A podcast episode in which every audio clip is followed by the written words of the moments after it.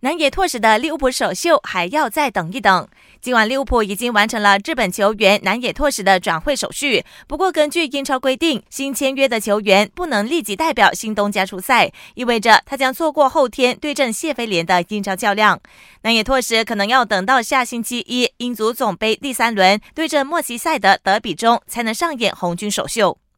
阿森西奥复出在即，这位银河战舰边锋早前因遭遇左膝前十字韧带撕裂和半月板破裂，已经动手术治疗。最新消息说，西班牙人恢复进展不错，有望在三月底回归。到时他将成为球队的最强新员，携手队友出战下赛季重要比赛。